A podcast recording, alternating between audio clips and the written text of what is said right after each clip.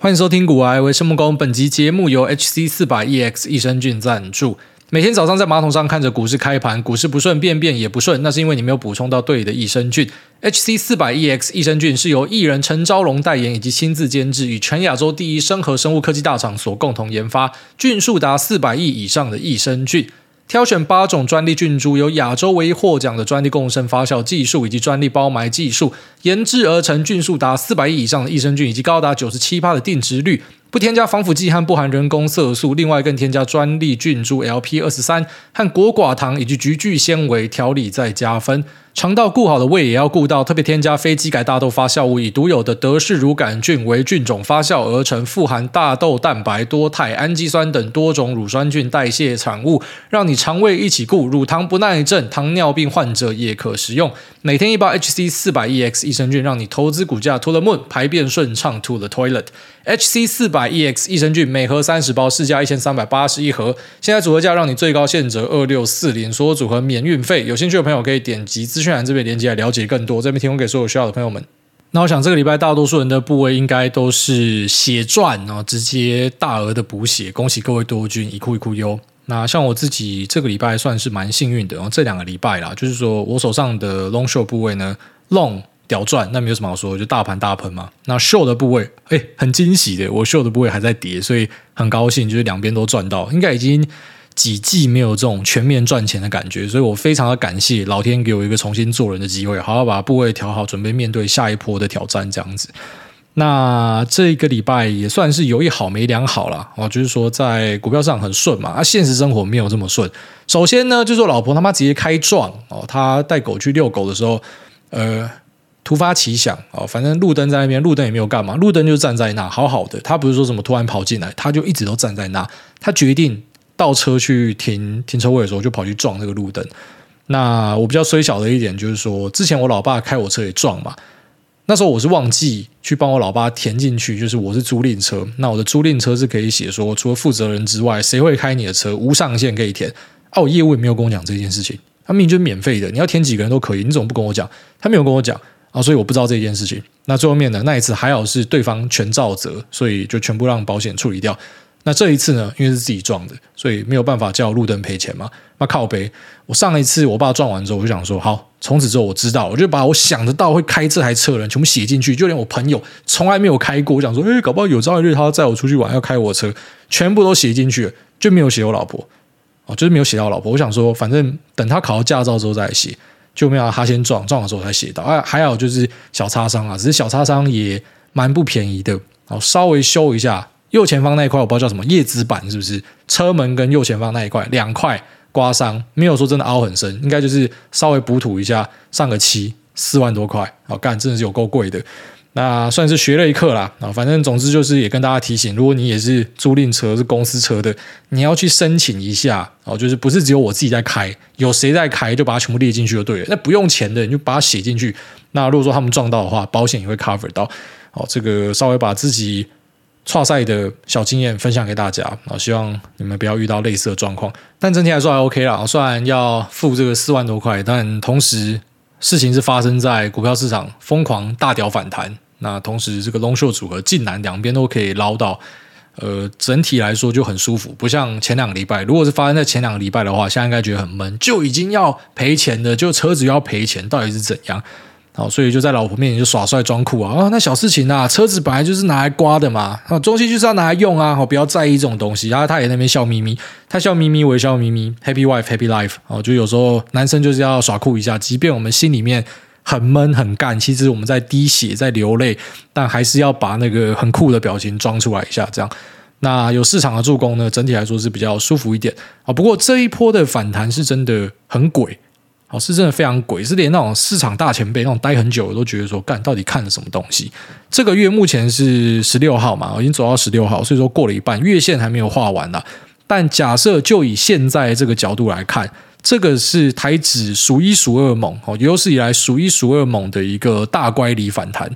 那一般我们有经过一些市场素养训练，听到大乖离的时候呢，就会产生出两个想法啊，一个叫做 fat tail 肥尾效应啊。那肥尾效应呢，就是这种在标准差以外的极端值状况发生的时候，它可能会很夸张的去推升或者说拉崩股价跟指数哦。有一个可能性是这样，那另外一个呢，就是它终究是要均值回归的。那如果说没有特别的消息出来。像一般黑天鹅出来，那是一个消息嘛，或者说一个绝佳的好消息出来，那也是消息推动，它可能促使这个 fat tail 事件。那不然呢，可能都是要回归均值的。所以我觉得这个地方要去追多单的那个心情上，应该就会感觉到比较忐忑。其实这一波反弹比较像是给。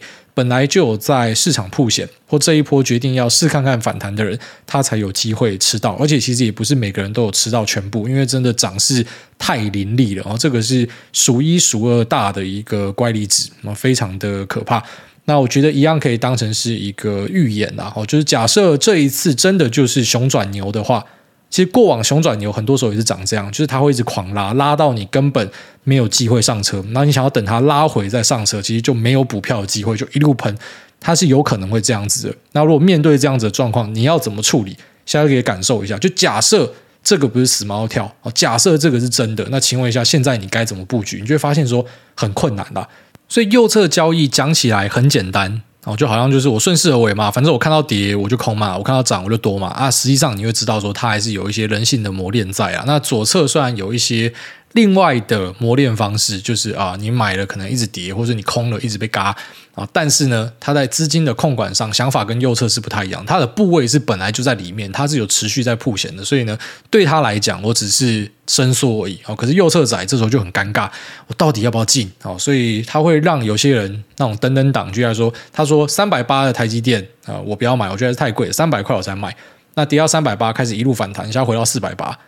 请问一下，你可能会买吗？你就不太可能买嘛，因为三百八你都没有买了，四百八你怎么可能买？你应该是涨到 FOMO 的时候你才会买，然后一买就直接修正。其实很多人就死在这种地方。那或者说他想要等它再回去，可是如果说之后又没有回到之前的低点的，那你那个部位到底该怎么样建立都很困难。所以其实我觉得啊，不管你是左侧还是右侧，呃，试单都是要直接丢进去就对了。你不管今天在哪，你不管他妈乖离多大，反正你只要有一个交易想法呢，试单先丢进去就对了。先卡一个部位在里面，然后那个部位就当成是一个 reference，它是一个参考点。好，所以呢，这个部位往下多少的时候加码，往上多少的时候加码，这样子其实是比较好的。就是你直接先塞一个部位进去就对了。那也不要说什么直接全部打进去。好，先丢一个。为什么我会讲说要试单这个过程？就是它是帮你建立一个心理上的点哦。就是我知道我买的这个位置，那往下多少我要怎么做，往上多少我要怎么样做。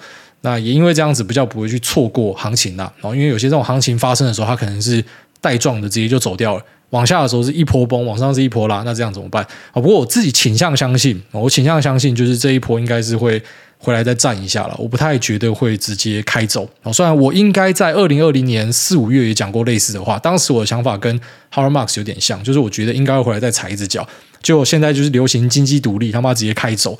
那就比较尴尬一点，但是如果是沿路打就还好了。所以一般我们有一点经验之后，我们就会知道说，反正就是沿路打，而且随时都要有部位在场上，就是永远都要在市场里面待着，因为你就是知道说，有很多东西不是你可以说我怎么样规划好，然后去执行，就一定有办法做到，它是很困难的事情。那以我来说，我会把每次的走势都当成是一个课程哦。虽然这一波是还蛮顺风顺水的，但也有一个策略的表现，我觉得就不够好。就是我本身有在做一个 cover call 的策略，那这个策略的做法呢，就是我。去买进期货，那同时呢，我去卖出对应的选择权。像我买一口期货，我就会卖四口，然后一口大台对应四口选择权。如果是一口小台，就对应一口选择权。那这个策略的原因是因为啊，假设我赌台指在接下来它是呃盘整或是下跌的话呢，我就可以去稳收这个权利金。那权利金的数量其实还蛮可观的，它算下来那个年化报酬也是蛮甜的哦，那个七八趴以上应该是没有问题。所以呢，看起来一切都这么的美好，在下跌的时候呢，这是一个可以去啊、第一帮助我期货部位稍微回血。那第二啊、它是一个。呃，同时就是说，假设大盘是盘整都没有动的时候呢，我还有额外收入的一个呃策略。但这个策略呢，其实我们都知道，它遇到呃大幅度的上涨，它是会受损的。你不会赔钱呐，你只会少赚，因为你是 cover call 嘛。就是说，你如果只有卖销扣的话，你就是赔钱嘛，而且可能会赔很大。但如果你是 cover call 的话，你期货赚的钱等于刚好去补这个啊、选择权赔掉的钱，所以它变成说你只会少赚，但是你不会真正的赔钱。只是听起来好像很还好嘛，就对啊，我最多就少赚了，而且胜率算起来是很 OK，有八九成以上。但问题就是说你在实际执行上看到这一波鬼咖，你会不会就觉得说，干，为什么我要这样做？所以像我自己是很幸运的啊，就是我第一波被鬼嘎到之后，我就直接赔钱认损我的 sell call。那后面期货是有吃到这一波，但是呃，如果当时稍微慢了一点，或是怎么样的话，是不是我就是呃会没有把这一波做好？那甚至会不会这波其实是赛道的？就是你会有这样的想法。所以我相信呃，在之后我觉得对这个策略去做调整，要么就是可能呃一卖得更远一点啊，要么就是可能就卖得更少一点，就我多承担一点。呃，下档的风险，我不要想说什么全部都是做到完全的呃 cover call，我可能就是 cover 一半而已。我买一口多单大台，我就是卖两口的小口就好之类的，然后去做这样的调整。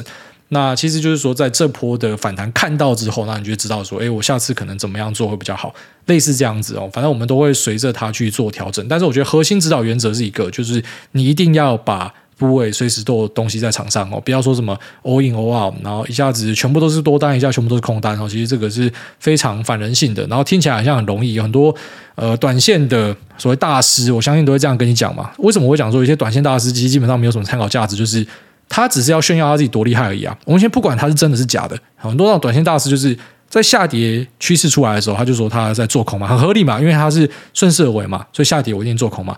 可反弹的时候，他一定就是全部做多嘛。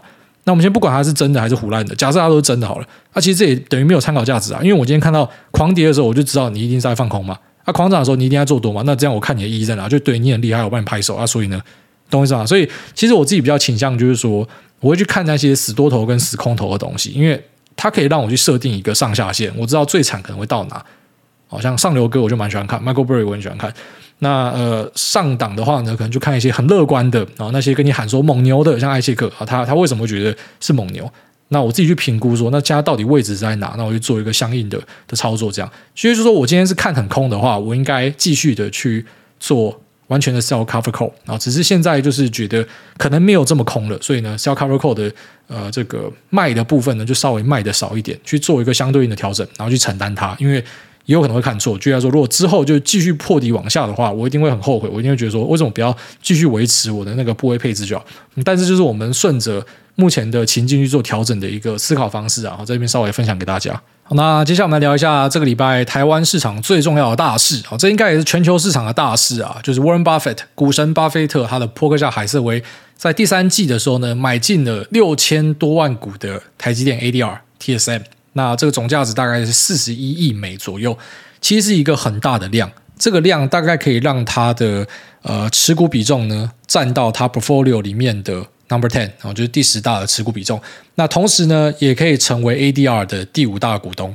所以它这个买进的量是很惊人的哦。因为你要知道，波克夏它买进，它往往不会只有一单，它可能下一季会继续，就像 OXY 一路买。那苹果啊也是几年以来就一直在买，所以它有可能会继续买。那他第一次他的试单就直接买这样，其实算是还蛮屌的。那我们现在看到这个十三 F 报告呢，它是以过去一季哦机构买进的部位做一个结算，然后在现在申报出来。所以呢，他可能不是买在像大家想象的啊，他抄底买在最低点，所以那是他买出来的。其实不是这样，他比较高几率是沿路啊，因为台积电前面都在跌嘛，然后被 PTE 酸说是不良品。当你在觉得它是不良品的时候呢，呃，波克夏海瑟威巴菲特就一直在买，然后沿路买这样子。那我自己猜测，我会觉得这个决定应该不是他下的，应该是他下面的操盘人下的。然后之后呢，他是做一个 approval 的动作，就是他同意这个交易。我相信是这样，因为巴菲特自己也讲了，他的专业不在这，他是看银行，他是看消费品的。所以科技股的投资呢，应该是下面的呃这个接班人决定的哈。然后他是在背后做一个背书，但无论如何，他一定是有看过这笔交易，他觉得 OK，然后才会去做这样的一个操作。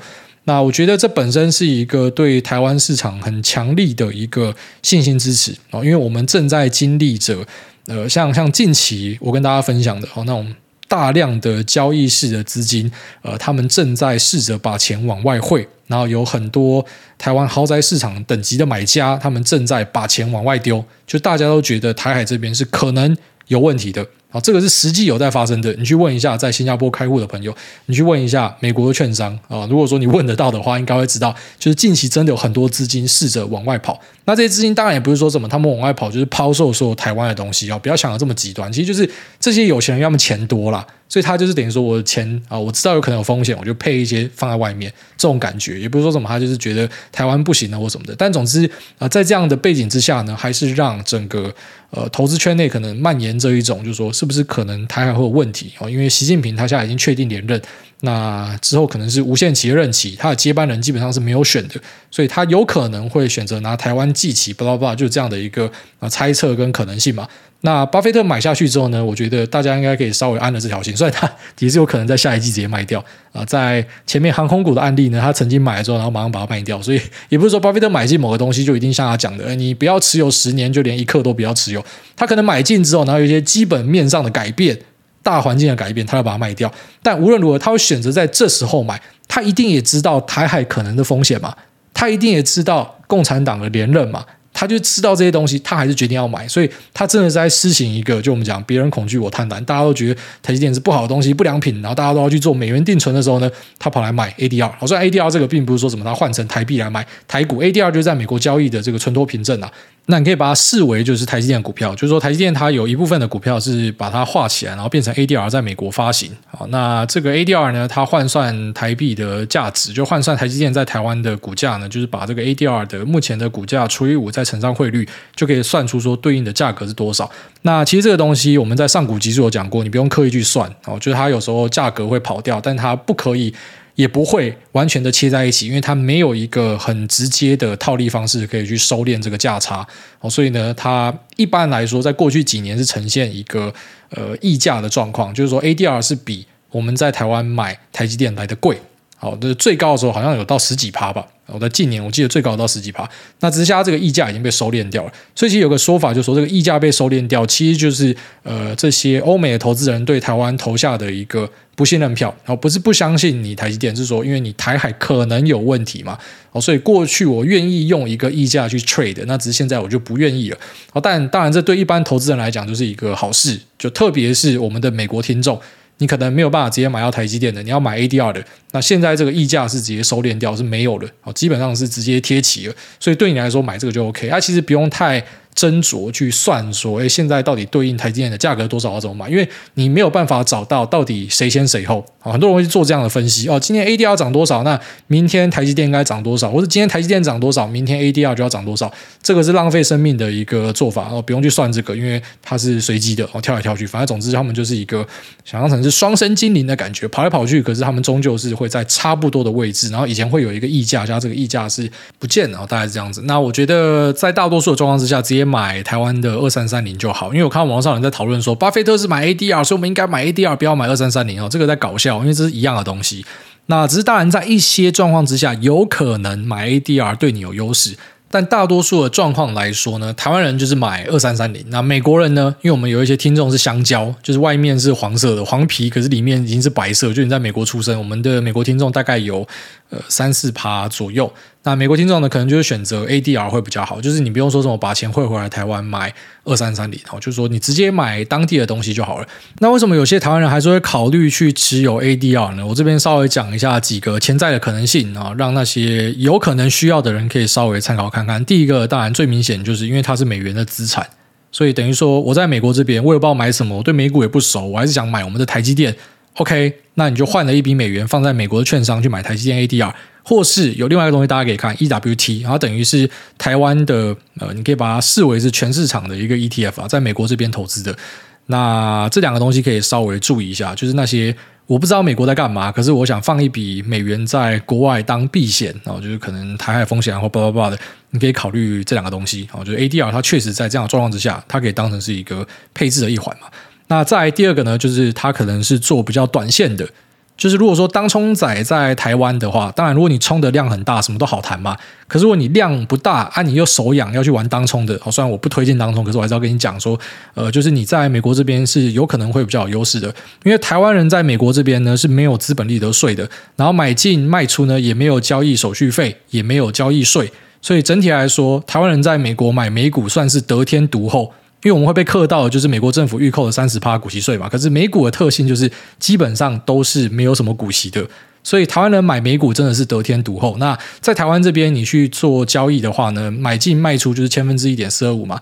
那手续费还有一个折数，这你稍微算一下。那再来就交易税就是卖出了零点三趴，所以算起来频繁的进出的话，在 ADR 会比较划算一点。好，如果你是短线仔的话，可能可以这样子考虑。那再来就是有税务考量的人啊，只是这个就稍微 tricky 一点，这你一定是要自己去算看看啊。就是你开始会遇到税务问题的，其实基本上就是花点钱请会计师帮你算，不然就是你自己要稍微仔细的去评估一下啊。就是你有达到那个位阶的话，你就要稍微的去呃算看看哪一个可能对你比较有优势。那我们在台湾的话呢，我们配息是要去缴出呃。假设是分离课税的话是二十八趴，假设是合并进去综合所得税的话呢，它有一个八点五趴抵减税额，但是有上限嘛，所以一般来说，呃，如果是并进去所得计算的话呢，三十趴以下的人。基本上是比较划算哦。那如果是三十趴以上的，有些可能就可以考虑去采用这个二十八趴的分离计税，但是也未必，因为我们是累进税率嘛。然后再来就是还有二代健保，这也是要考虑进去，就台湾的税。那美国这边也是有税，好，虽然不是刚刚前面讲到的美国政府预扣三十趴，因为这个是台湾在美国上市的股票，所以没有这个美国政府的预扣三十趴，但是有台湾政府的预扣二十一趴。所以二十一趴去跟前面的，假设你是二十八趴比的话，可能就有优势。可是这个没有考虑汇率的一些风险，或者说折溢价的风险，哦，这个还是要稍微的去评估一下。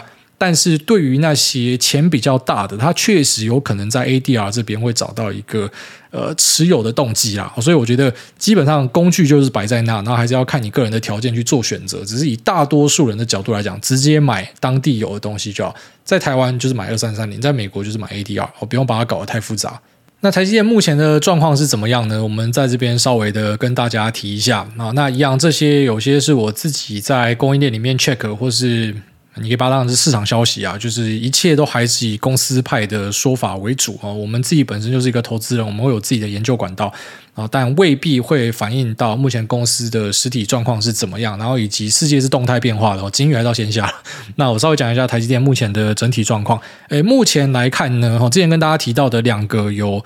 爆掉的节点七奈米跟十六，话有讲说十六有补回来嘛？那七的部分呢？至今就我所知是没有补回来的，所以七奈米这边有很大的空缺。那这个空缺的原因呢？当然 PC、NB 手机都有，好，Data Center 也有，反正这个节点掉的东西呢，应该是比较难补回来。然后目前也没有看到所谓的白马王子，好像当年海思掉单的时候，然后有 AMD 跟 MTK 进来救，然后这次呢，可能比较没有人可以进来救。但是同时，明年的主力节点会变成是五奈米，所以七纳米的稼动率算有机会掉到 Q1 五成以下，但是对营收的影响可能不会太大，因为还有汇率的加分。所以这就是为什么公司可能在 Guidance 这边没有下降，即便我们有看到说。呃，价动率的部分是有受到相当程度的影响，哦，大概就是有这个汇率的帮忙，然后以及涨价，哦，因为涨价还是有在延续，所以呢，可能成长性营收那边我们会看到是差不多的，但细部拆解会发现，哎，有些东西掉了，那只是这个未必是一个很大条的事情。那无奈米的部分呢，也是有出现砍单的状况，哦，但整体来说还算健康，稼动率是有八成以上。那再来就是更先进的制程 N 三的部分，以前是有 Intel 跟 Apple 在下单，那现在呢？就我所知，Intel 应该是有拔单的状况。那 Apple 是 N 三目前 Solo 唯一的一个客户，所以 Apple 在撑场啊。那之后就看苹果明年手机的表现怎么样，然后再来就是有没有其他客户会加入 N 三这个节点哦，就是可能啊，目前看起来呢，也会是一个未来的长期长线的重大节点哦，只是现在可能客户是。跑掉了一个，Intel 是可能暂时没有在这边处理，但这也可能是暂时目前全球总经的一个短暂现象。我觉得大家开始去缩手之类的，那这个我们还要再持续的观察下去。那再来就是我们用项目的方式去拆解啊，手机的部分上集有跟大家提到说应该是 flat，哦是一个持平，所以我们就先跳过，觉得没有什么特别的亮点。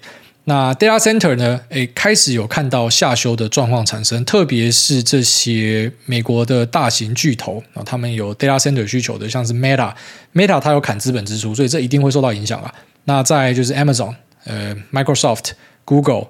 哦，所以这些东西呢，他们如果开始有去做下修的话呢，data center 的业务都会受到冲击。但这个都可以把它视为是一个短期的东西，因为公司已经很明确跟你表态说，data center 是以后的主力。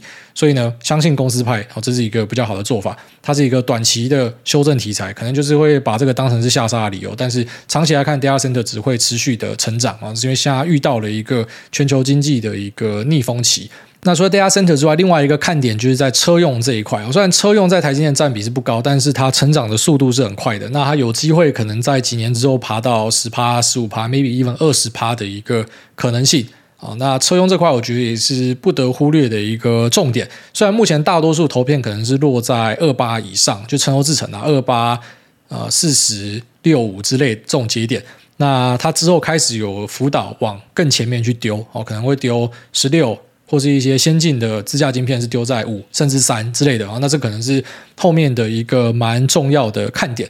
那目前看起来呢，车用的几个大玩家已经浮现出来了嘛，辉达、特斯拉跟高通，那这三个呢都是台积电的客户。那特斯拉甚至在市场消息有传说是台积电唯一供应哦，在之后的呃哈威尔四点零之后开始呢，就是台积电唯一供应。所以如果说这样去算的话，你就可以知道说台积电供给他多少片嘛，因为它。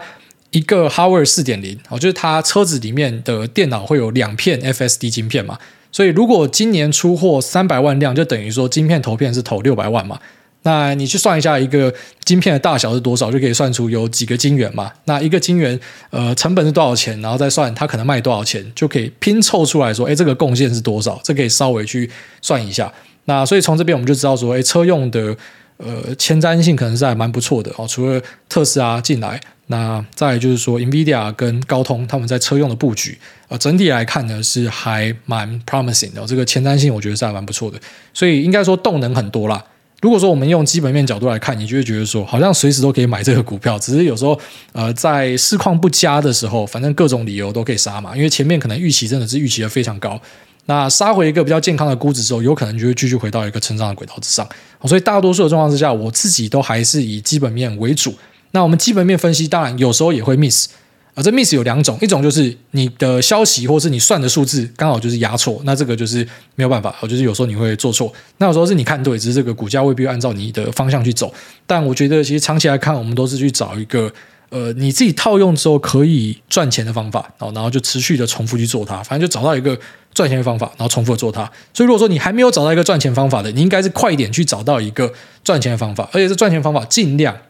甚至可以讲更绝对一点啊，就是呃，绝对不要是靠感觉的，它一定是我按照某个分析方式，那某个资金的配法，某个投入的方式跟停利的方式，那这套做法我把它套进去之后呢，我发现我做十个，那有六个会赚钱，类似这样。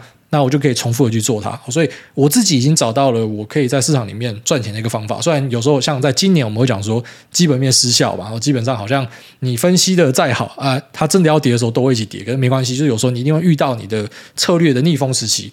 但是如果说回到顺风的时候呢，你还是要知道说你要有一些吃饭的本领啊。那像我自己还是会倾向用基本面去分析它，所以用基本面的角度来看，你说股神去做这个操作 OK 吗？我觉得他买的非常漂亮啊。他买在假设三四百块的话，这个未来的预期成长每年的 CAGR 应该有个十五趴二十趴都没有什么太大问题吧？那再按照他喜欢有稳定配息的这个特性，其实买台积电非常合理。应该说，其实很早以前就很多人在讲说，为什么他不买台积电？那当时其实大家的评估就是说，因为他觉得地缘风险吧，不然除此之外，为什么他不买？就很就很奇怪，因为这是一个呃非常稳健的公司，就很类似是苹果的存在了。我觉得啦，当然苹果跟台积电特性差很多，可是我们就讲说，在业界的某个领域的那种领导权威性，然后以及它的规模，还有它呃可以账上有大量的现金，然后以及它可以稳定的配息这一件事情上面呢，其实台积电是一个非常好的标的啊。所以这时候被股神买到，那可能也会引发。呃，其他的资金开始去注意到台积电这个标的，这样子。那只在短期上，你要知道说，当某个消息出来的时候，你就要先视同说它是已反应。所以你看到巴菲特买，然后你就不要去期待说，就是大家会在之后开始有一个动能疯狂的买它。反而是哦，举例来说，那些知道巴菲特买的，这时候他是做短线，他就出货了嘛。趁现在大家都在爆的时候，那我就赶快叫他出货。然后不然就是说什么，诶，那些他知道的人，他可能也不会选择说在现在热度很高的时候进，而是之后假设呃又有在修正的时候再再进来买这样子。所以一般我们讲说。不要看新闻买股票，就是在说你买的时候，你可能会套在一个短期相对的高点，长期未必啊，只是短期，因为大家都很嗨嘛，哎，巴菲特进来，赶快买，赶快买，所以啊，这个地方可能就是说，你有时候不要太嗨了哦，太嗨有时候会被惩罚的疯魔仔是会被惩罚的。好，那这节目先聊这边，我们接下来进入 Q&A 的部分。第一位捧肚子过余生，他说拜习会看法？问号，家人和自己的政治立场相反，想听艾大会怎么做？当家人都在说自己无法认同的意见，很想反驳，但觉得伤和气。也同意您之前说过的，政治立场就跟信仰一样，不能改变。哎，我不是狂热政治的人，自认并不把政治当作信仰，但家人是，每看新闻就是怒不恶意，也是担忧他们太过相信某党。要怎么爱总是攻击自己的人？呃，这样好了，就是不要在政治上面去做一些辩论啊。这个真的是没有什么太大的意义啊。就像我们自己的家族里面，我爸妈就是比较偏国民党这种，他们以前是民进党，他们以前是那种什么小猪扑满，然后还有去呃投阿扁，然后最后面倒扁的时候有上去倒扁那一种，所以他们也算是变色龙吧。本来是呃都是投民进党的，然后后来就开始投国民党，他们现在就是很很国民党的那一派。那我姑姑那边呢？好像我姑丈就是非常的民进党，所以有时候你就会看他们很好玩哦，就他们想要故作和气，那种过年吃饭的时候，然后呢，我姑丈就开始酸一下国民党，啊，我们家人就酸一下民进党，啊大家那边酸来酸去，然后又不好意思直接呛民嘛，所以就都笑笑的在那边互喷，我就觉得干超白痴，每次过年都会有这样的戏码，近年比较少，年纪大的时候有比较少一点。那我自己是觉得，因为我从小看这样子的剧嘛，所以我觉得很烦。就是家人都爱看政论节目嘛，然后你以前支持他，然后你现在发夹弯支持另外一个人，然后你们又要吵架什么的，就是你看了会觉得很烦很腻。所以对我来说，我对政治一向是比较冷感一点。我唯一在乎的，然后居然说会引起我去投票的，就是说，呃，你今天跟我讲说正交税要往下降，哦，股利税要往下降，那我盖报，我直接盖爆。那还有另外一个比较重要，就是我希望台湾不要有亲共的。呃，政治人物出现，只是这一点你就知道，就台湾倾向共产党那边的，很明显看得出来是哪些党嘛。那明明就是反共的，可是大家又在争话语权哦。我比较反共，你没这么反共，好，所以像民进党的一些始终支持者就会说什么，呃，国民党，然后什么蓝白黄什么，反正全部都并在一起嘛。你们这些都等于是共产党，就激进派会这样看嘛。啊，有时候其实激进派对我们来说也是蛮反的，像我就很常被激进派鸟，明明。我是有当兵的，我在台湾缴税的，然后我整天在那边干习近平的。可是你知道，我在一些人的眼中，他们叫我中共同路人。超讽刺的，然后有时候他们就会故意抓一些我节目讲到的东西，像之前有一段时间跟大家讲说，你不要听市场那边乱喊，跑去买苹果股票嘛，呃，那个苹果日报的股票，因为当时很多人讲说，你要支持黎智英就买苹果，我真的觉得放这个消息的根本就是中共的人，就等于你你帮助那些大股东出货，可是你这样其实是帮不到黎智英的。然后那时候港股的时候也是，就是国安法不是有撞一个低点出来，一堆人就说啊，这个香港完蛋，赶快去空它。可是我们站在市场的角度，就要跟你讲说，没有，现在在嘎，你已经看到它在嘎了，你现在进去，你要就是凹到底，对，你凹到现在你是赢的，可是你你当时进去跟空的，你可能就死了。就是很多人他其实当下看到一个东西，然后他就是那个政治颜色大于一切，所以他就直接用这个去做出哦，所以投资上的判断是这样，然后最后面发现这就不是对的嘛，不能这样做嘛。啊，有时候我们去讲一些这样的意见，你看我们就变中共同路人，就你你再怎么样的反共都都一样，反正你就是中共同路人，你没有始终帮，你就是不行。所以到最后，你就会发现说，你不只是要跟对立的人辩论，你真的玩下去的话，你们还可以在家族里面形成一个呃更毒的以及没那么毒的辩论。像我刚才前面讲那个姑丈家，那姑丈家就是他们家都蛮绿的，然后最后面有姑丈是最绿那一种，就他是彭文正那一派，相信蔡英文学历是假的。他们家里因为这样也可以吵架，我干他们是同一派的，然后还可以吵架，所以真的不要浪费心思去做这样的事情啊！我觉得反正就大家去投票。那投票之后结果是那样啊，就是那样嘛。那对于我们一般人来讲，我们当然知道说，我们要尽可能的去呃让大家出来去支持自己喜欢的那个理念，但同时也不要这么沉醉嘛，因为最后面那个投票结果又不是我可以决定的。所以我要专注的东西是这样，就是嘛，不管你派谁来选，不管你谁选上，我都要在台湾是呃 PR 九九的，我生活条件都要是最好的。那即便今天他妈真的选了一个共匪出来，虽然我们真的不希望这种事情发生，可是真的选了一个呃出来舔习近平的人。那至少我们是有能力可以离开这个地方，对吧？如果说今天是要留在台湾抵抗，那至少是我有一个原因嘛，就最后面变成是我直接选一个这个支持统一的人出来，那我该怎么办？所以我们其实比较专注在把自己的生活过好。那我觉得你也可以去往这个方向思考哦，就是你之所以会觉得很烦，可能就是因为你就是他妈太闲，然后每天你爸妈在看政论节目的时候，你就坐在旁边跟着看，所以就是要跟他讲话嘛。那每次讲到就要吵架，啊，你就不要整天坐在那边看电视嘛，我去做一点别的有意义的事情啊。我觉得大概是这样。下面这个中立的 Ryan 他说：“EP 二九五，狗狗用生命爱你那一段真的听到哭干，不要在这时候催泪。我每次想到这个，我也。”好，下面这个想赚钱就不要做游戏。他说五星吹捧爱大熊熊。他，你好，小弟从高中三年级开始听的节目，到现在莫名其妙大二了。那一开始认真查资料准备入场投资，到现在把股癌当做健身房跑步机的计时器。那一直来都很感谢陪伴，虽然我听了两年还是不会投资，但还是很喜欢听主委的节目。那因此跑步机都有跑满五十分钟，也了解到许多矮大生活的大小事。那很感谢主委的干话跟笑声陪伴我度过这两年的时光。最后想请教主委一个小问题：我在某超市买了一罐四百的松露酱，原本想说可以爽爽吃，但没有想到放在牛排上难吃，拌面难吃，放烤面包上也很难吃，吃起来有一坨油和很苦很重的菇味。那想请主委开示松露酱的吃法。最后祝福主委全家快乐顺心，诺平安长大，秋口快乐，衷心谢谢主委。好，谢谢你。那我觉得只有傻屌会去买松露酱啊，松露酱就不是松露啊，松露酱一般都有一个酸酸油油的味道。那你要真正的松露呢？我觉得松露盐反而味道比较像。那如果预算够的话，直接买一颗松露回家刨，因为松露就是要直接吃它那个味道，你不是要吃模拟出来的，好不好？好，下面这个。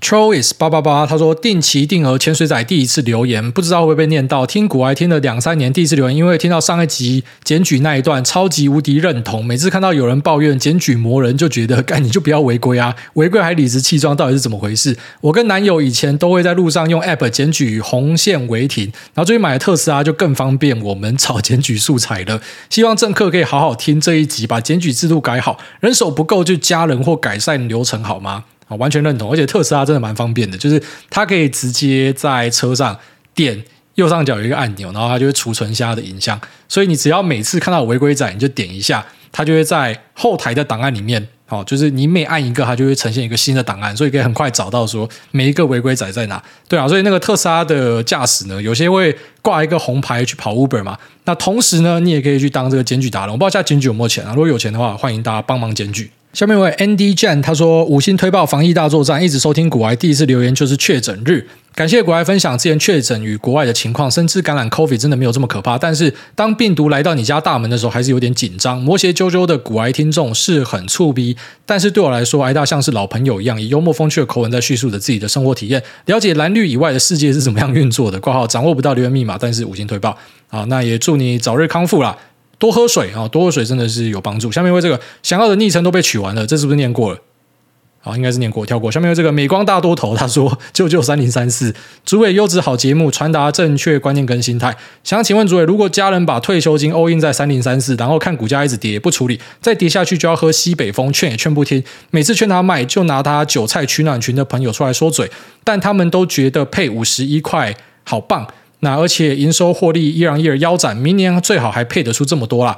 那不然就是继续贴去年偶尔上上季挂号未衰退前的新闻，说以前多会赚，无视最近一次的财报有够烂。会对这种公司晕船，是因为曾经未实现纸上富贵加一百趴，但目前已经全部都吐回去，还是沉浸在以为自己赚钱的日子。那这种要怎么办？其实没有想要管家人如何使用自己的退休金，如果有分散配置那还好，但 all in 一支，每天看他几十万在亏，虽然不是我的钱，但真的很心疼。呃，我觉得我自己算是半导体铁粉啦，所以我对于半导体的公司都会比较网开一面，特别是领头羊公司。所以三零三四，对，这支如果说你有听我们节目就知道，我们在去年甚至去年初就在讲说 DDI 会不太好。那之前当然不知道跟你邀功或杀小，因为我觉得这个是超明显的，谁不知道啊？只是我们没有想到的是，我们都知道它不好，就是它可以一直跌。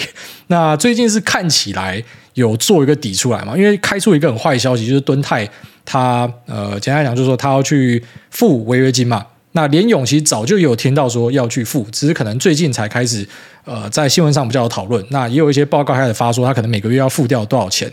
那简单来讲就是说，DDI 这波真的受到很大的冲击。那我相信它下一波还是有机会，下一波的机会未必是在 DDI 的库存跟价格调整完，它有可能是在 ISP 晶片上面哦。所以联咏它是一个很好的公司，没错。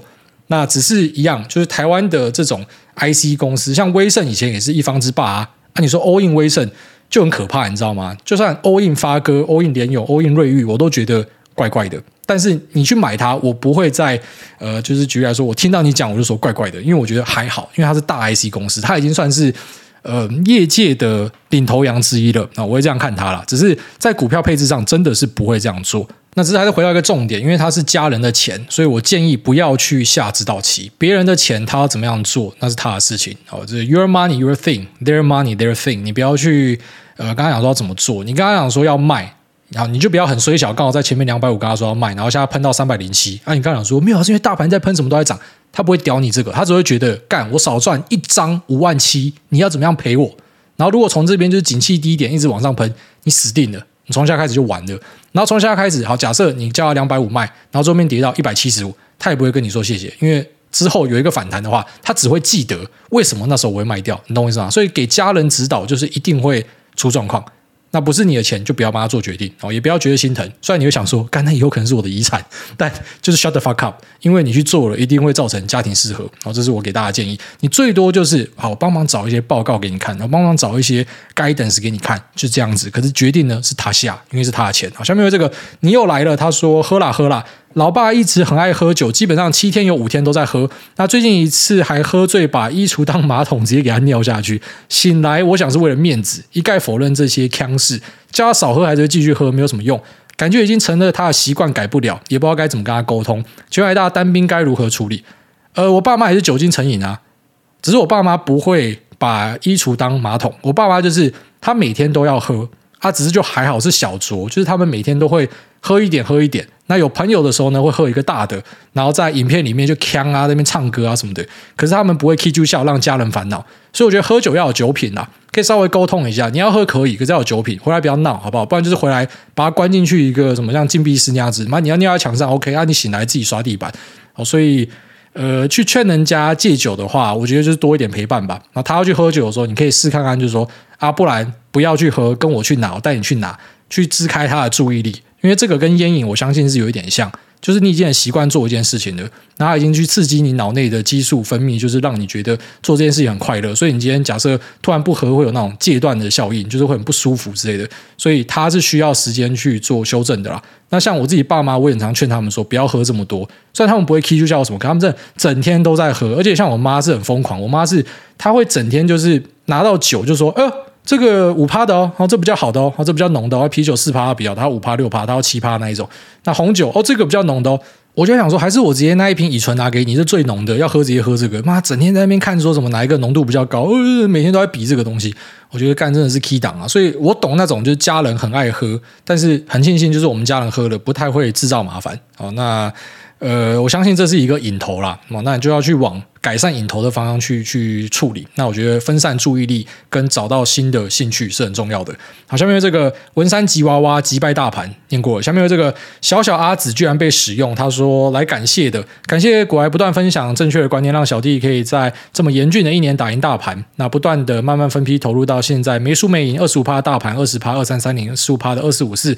虽然这两个都跌到懒蛋破掉，但三十趴的百亿网通厂撑了大半年，终于赚烂，即对他上下其手。那还有最近听到零零六八五 L 之后，立刻开通小试身手，就赚到现在了。真的非常感谢大的观念。那这些观念的原则也跟我的专业相差不远，所以我才能够这样有信念吧。那希望大家继续分享各式各样的观念，谢谢。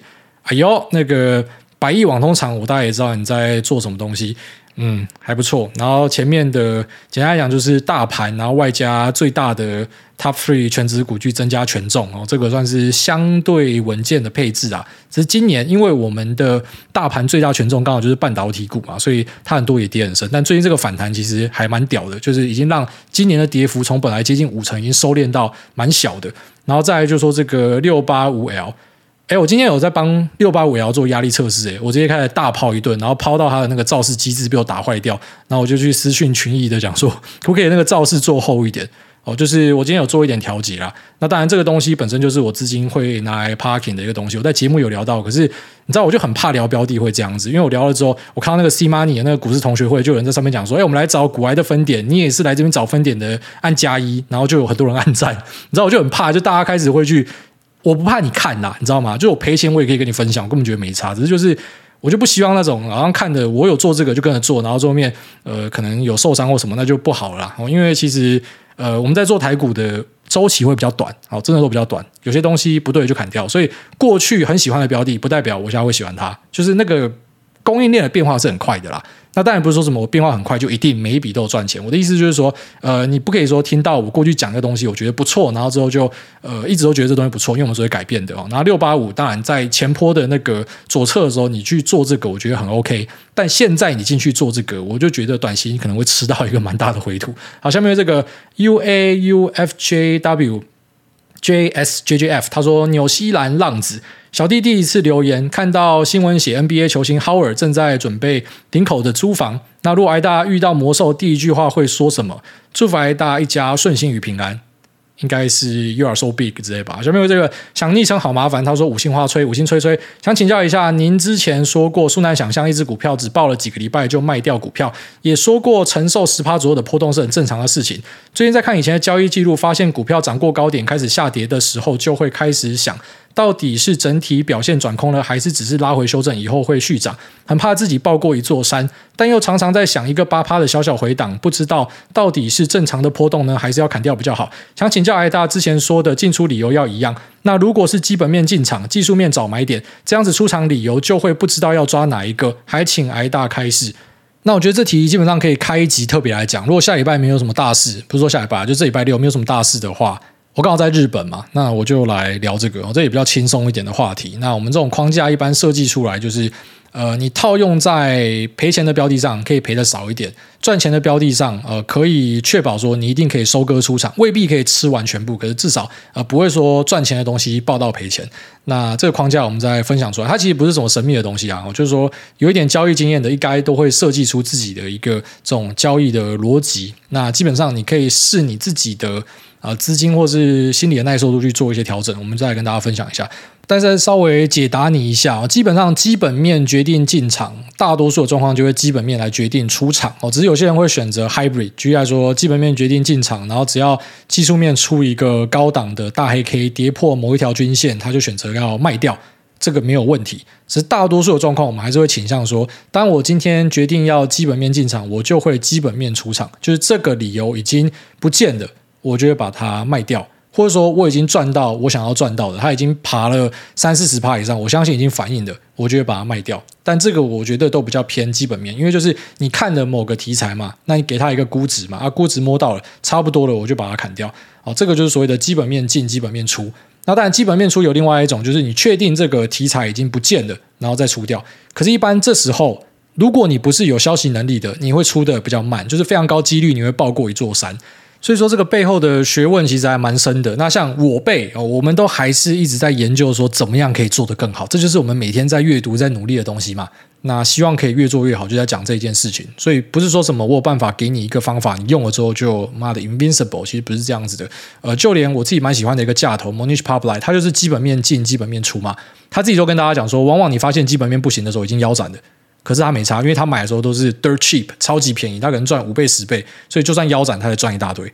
那这是他的方法了。那在台湾，当然有些人就开发出一些方法，我可以不要说什么腰斩我才出场，我可能出在相对高点，但听起来很美好，对不对？可是你用这种方法也非常高几率，就像说，他如果是那种峰峰相连到天边的，你在第一座峰你就出掉了，然后后面你都没有，所以都是有好有坏。那一样，我们可能早一集来跟大家讲，啊就是如果说你怎么样做的话，比较有机会吃到整段，但是当然每个策略都会有它可能要吃的下档风险。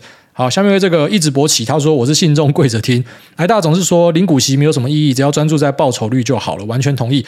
但有没有什么相对折中的做法？毕竟股价没有人可以预测，就算公司真的把钱都拿去投资，提高生产力，拓展新事业，都还是有风险。那把钱分给股东也不算坏。想知道发多少的股利是合理的，超过多少是坏坏公司想要诓人呢？然后这边考虑的一般就是，呃，不是短线挂号不到一年。感谢开市。